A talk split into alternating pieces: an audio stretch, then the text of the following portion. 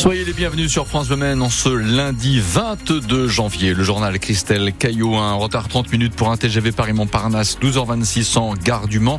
Et sinon, sur l'ensemble du réseau routier, autoroutier, c'est un lundi, somme toute assez tranquille, tant mieux, roulez bien. Christelle Caillot, quel temps pour ce lundi? Des nuages, du vent et des averses qui seront possibles cet après-midi, nous dit Météo France. Côté température, 12 degrés à Saint-Marc-la-Brière, 14 au Mans et à la Flèche.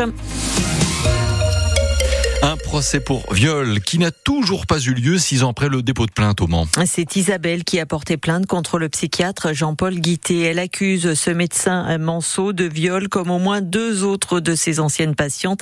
Seule sa plainte a été jugée recevable par les tribunaux car les faits n'étaient pas prescrits.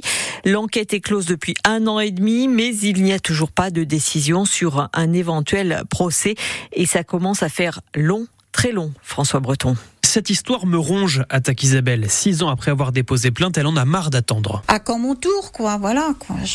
J'ai besoin d'une réponse, euh, j'ai besoin d'aller vers un procès. J'aimerais qu'on pense à moi. que ce dossier ne soit pas sur une table en attente. Deux juges d'instruction se sont succédés pour étudier le dossier. Les investigations ont été longues, mais elles sont terminées. L'avocat d'Isabelle, maître Jean-Baptiste Vigien, a reçu un avis de fin d'information en juin 2022. Depuis, euh, aucune nouvelle. Aucune nouvelle euh, de la part du parquet qui est censé nous adresser un réquisitoire définitif, donc depuis un an et demi.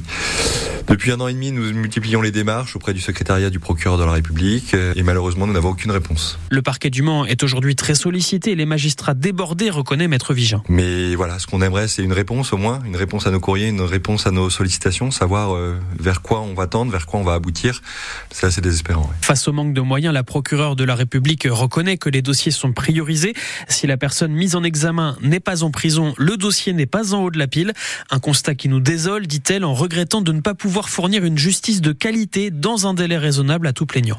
De son côté, le psychiatre a reconnu des gestes déplacés et relations sexuelles avec son ancienne patiente, mais elle était consentie selon lui et il conteste les accusations de viol.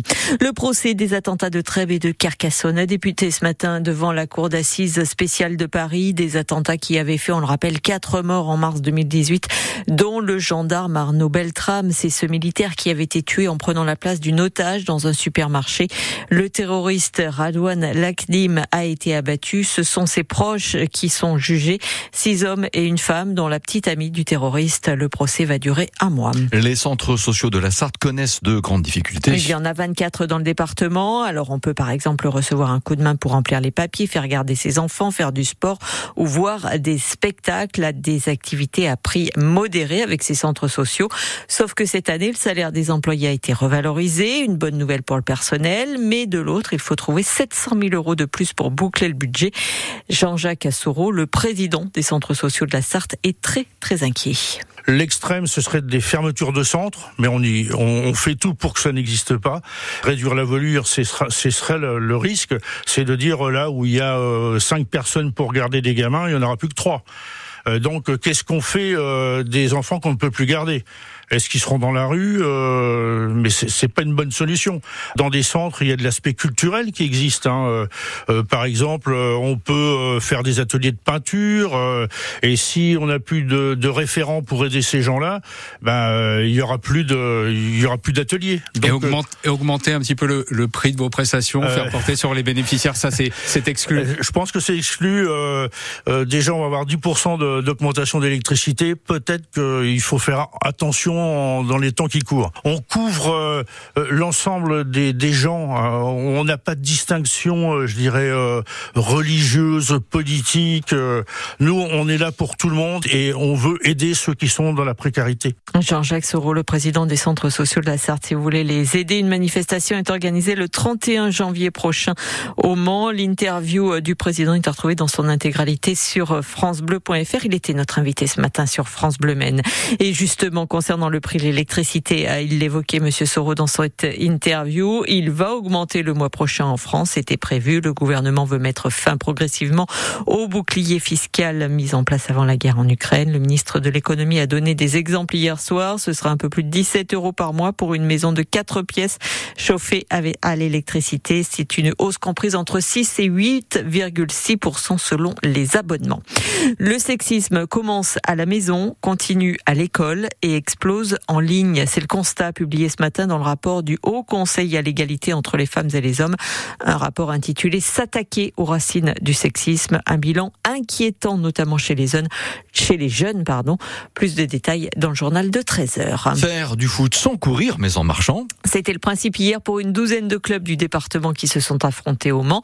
Sur le terrain, il y avait 5 à 6 joueurs qui avaient l'interdiction de courir.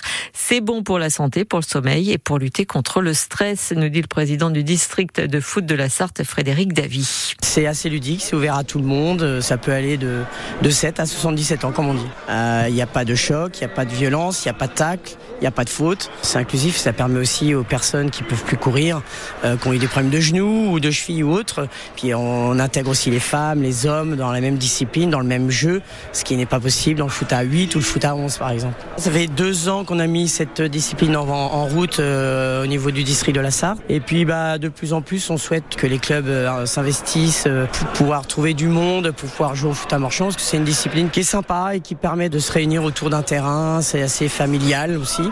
Donc ça permet aussi de faire découvrir à d'autres clubs que le foot n'est pas forcément que à 11. Frédéric David, le président du district de foot de la Sarthe, qui organise tous les mois, un mois et demi, ce grand rassemblement départemental pour les clubs qui s'intéressent à cette pratique. Et puis, félicitations aux Français qui s'est imposé dans la course des Assises hier après-midi pour le Cross West France. Félix Bourg a bouclé l'épreuve en 20 minutes 17 secondes, soit 2 secondes d'avance sur le deuxième, l'Éthiopien Abraham, signé chez les femmes, victoire de la Kenyane Grèce Namouna en 21 minutes 57 secondes. Nawuwuna. Bravo. Bravo à vous et à la personne. Voilà. Du vent, oui. De la pluie. Oui, un petit peu. Et, et pas mal de nuages.